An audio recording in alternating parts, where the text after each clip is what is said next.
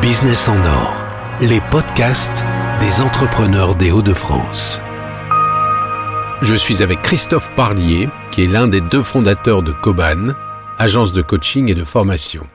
Avant de parler de Coban, Christophe Parlier, est-ce que vous pouvez nous parler brièvement de votre parcours et de votre formation? Euh, j'ai commencé mon parcours en faisant euh, une école hôtelière à Nice. C'était ma première vocation. J'ai travaillé dans ce, bel environnement. Ensuite, euh, j'ai travaillé pour une enseigne de textile fort connue qui s'appelle Kiabi, où j'ai eu l'occasion là de faire plein de métiers, des métiers de magasin. J'ai passé 7 ou 8 ans en magasin.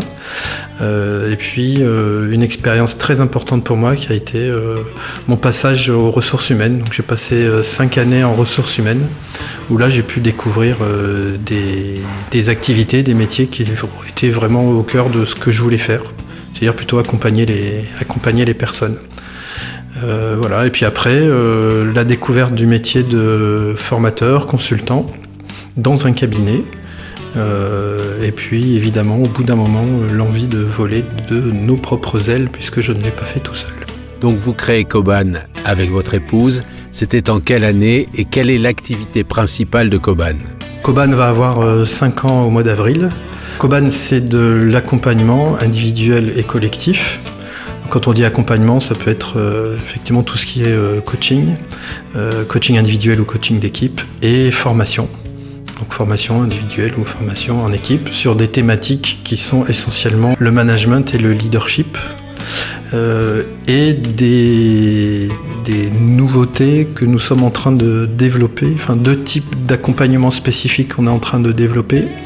Euh, un accompagnement qui est plutôt sur la thématique du bien-être au travail, parce que c'est des thématiques que nous avons l'habitude de traiter, mais là sur lequel on est en train de se spécialiser. Et une deuxième thématique qui est l'accompagnement des, des personnalités atypiques, parce que c'est un gros enjeu pour les entreprises vous êtes deux à gérer Coban.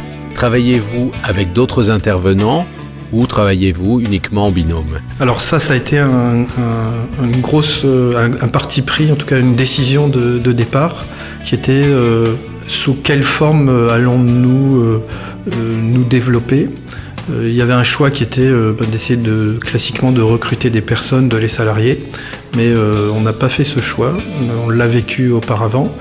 Et on n'avait plus envie de vivre ça, puisque je pense que c'est un métier qui, par essence, euh, peut être fait par des gens qui sont euh, des indépendants, des spécialistes, des artisans. Et donc notre choix, c'est plutôt de faire des alliances, de faire des partenariats et de monter des équipes euh, projets ad hoc selon le projet qu'on nous propose. Et ça marche très très bien comme ça. Et dans quel secteur d'activité sont vos clients? Historiquement, on travaille pas mal avec la distribution, mais aussi avec la banque. Donc par exemple avec toutes les, personnes qui font du crédit à la consommation, parce qu'il y en a pas mal dans la, région. Donc ça c'est des, personnes avec qui on travaille beaucoup. Euh, on travaille aussi avec euh, par exemple des gens comme euh, Bonduel, des, de l'industrie agroalimentaire. finalement c'est assez, diversifié. En fait le fil conducteur, notre clientèle, notre développement se fait uniquement par cooptation, par bouche à oreille. Et donc euh, finalement, les clients que nous avons, ça représente bien la mobilité de nos interlocuteurs. Quand on a travaillé avec un responsable formation, un DRH qui travaille dans une entreprise X et qui s'en va dans une entreprise Y, bah, très souvent il nous rappelle. Donc, du coup, euh, peut-être que quelqu'un qu'on a connu euh, dans, dans le textile, chez Cyrillus Verbaudet par exemple, et puis qui maintenant travaille pour les assurances Verspiren, bah, du coup, bah, voilà, on travaille avec les assurances Verspiren. Comme ça, finalement, on suit le parcours de, nos interlocuteurs dans, les entreprises. Je crois que vous êtes originaire du sud de la France et pourtant vous êtes venu vous installer dans le nord. J'ai envie de vous demander pourquoi. C'est un vaste sujet pour moi. Moi je suis canois. J'ai vécu jusqu'à la trentaine à Cannes et puis à l'époque je bossais pour euh, Kiabi qui a son siège euh, ici.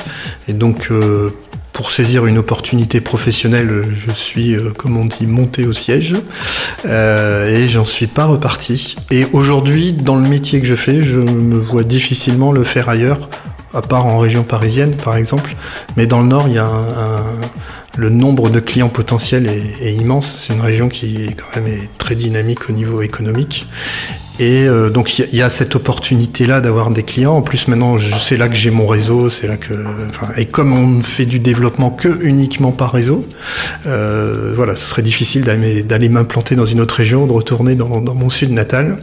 Et puis la deuxième chose, qui est pas qui est vraiment pas euh, une, c'est pas une façon de parler, c'est pas une vue de l'esprit, c'est que la façon dont les gens travaillent ici me correspond très bien et j'apprécie énormément la façon dont les gens travaillent dans le Nord. Euh, ça, me, semble beaucoup plus simple que dans le sud. Et pourtant, le, sud, j'en ai les codes puisque j'y suis né et j'y ai vécu. Mais euh, il y a un, respect du, travail, il y a un esprit euh, entrepreneurial dans le nord qui est, qui est pour moi vraiment facilitant.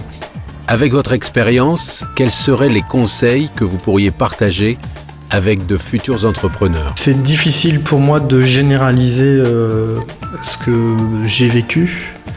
Euh, ce que j'ai vécu essentiellement, c'est euh, pour moi la plus grosse difficulté, c'est la crainte de quitter un, une certaine forme de stabilité et de se retrouver dans l'océan rouge là, avec tout, tout, tout, toute cette concurrence et de se retrouver seul dans, une espèce de jungle. Euh, moi, le conseil euh, pour moi, c'est euh, simplement de travailler sur un réseau et un réseau qui pour moi, il y a plusieurs types de réseaux dans mon imagination. Enfin, j'imagine ça comme ça. Il y a le réseau qui est constitué par les gens qu'on connaît. Et moi, personnellement, les gens que je connaissais, ça m'a servi à rien. Euh, pourtant, j'avais l'impression de connaître plein de monde, mais les gens que je connaissais, qui connaissaient euh, Christophe dans son identité professionnelle précédente, ceux-là ne m'ont pas du tout aidé à démarrer. Par contre, ceux qui me connaissaient professionnellement, ceux qui connaissaient, qui, qui savaient ce que je faisais, réellement, eux, ceux-là m'ont aidé. Et à la limite, plus que ceux qui me connaissaient euh, en tant qu'individu.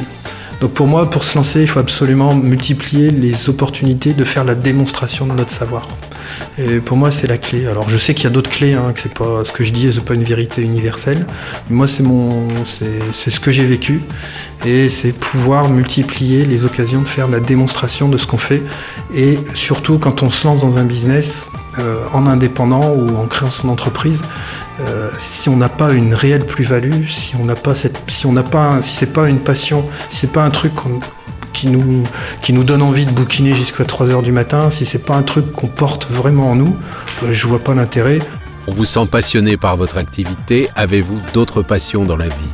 Alors c'est le gros, ça a été un des déclencheurs en fait de notre envie de d'entreprendre et de, de quitter euh, une structure qui n'était pas dirigée par nous finalement. Euh, c'est euh, nous notre moteur c'était de gagner autant en travaillant moins dire ça comme ça, pour faire référence à une formule connue. Euh, et travailler moins, c'est pas parce qu'on était feignant, c'est travailler moins pour pouvoir euh, continuer à nous développer, à nous cultiver, à vivre avec nos enfants parce qu'ils ont plein de choses à nous apprendre et puis à pouvoir faire des activités à côté. Donc moi j'ai une activité favorite à côté, c'est euh, la musique. Mais quand je fais de la musique, en fait, c'est pas simplement un loisir, quoi. C'est une façon aussi de m'épanouir, de me développer. Euh, quand je joue avec des avec d'autres personnes, bah, c'est un travail d'équipe. C'est j'en apprends beaucoup sur le leadership et, sur le travail en équipe. Quand j'essaye de faire, on essaye de bien sonner à trois, pas facile. Mais pour moi, dans le métier que nous faisons avec mon épouse, euh, si on n'a pas le temps de se ressourcer, si on n'a pas le temps de, de bouquiner, de rencontrer des gens, d'avoir une passion, de faire d'autres choses à côté, c'est pour nous, on, on s'assèche parce que quand on accompagne quelqu'un, quand on fait des coachings, de la formation, on donne énormément, on donne et puis si on fait que donner, à un moment, on est, comme un tube de dentifrice vide, il n'y a plus rien qui sort. Et c'est pas juste société des loisirs, profitons, etc. hein. C'est parce que pour nous, tout est lié. Il n'y a pas vraiment de frontière entre le professionnel et le perso, en fait. Et pour moi, il n'y a pas de frontière entre le loisir et le boulot. Euh, moi, je me suis toujours dit qu'arrivé à un certain âge, il faudra que je fasse un, boulot où j'ai pas l'impression d'aller bosser. Donc là, aujourd'hui, c'est le cas. Donc c'est pour ça, moi, je fais pas la différence euh, finalement entre aller chez un client pour aller faire mon métier ou aller à une répète avec mes trois potes euh, pour jouer de la musique. Pour moi, c'est pareil. Je, suis là, c'est la même personne qui y va. Avez-vous un site sur lequel on peut découvrir et contacter Coban Alors, on a un, un site internet www.coban-transition.fr et sur LinkedIn, il y a les articles, les publications de Nathalie et de Christophe Parlier sur LinkedIn. Merci Christophe Parlier.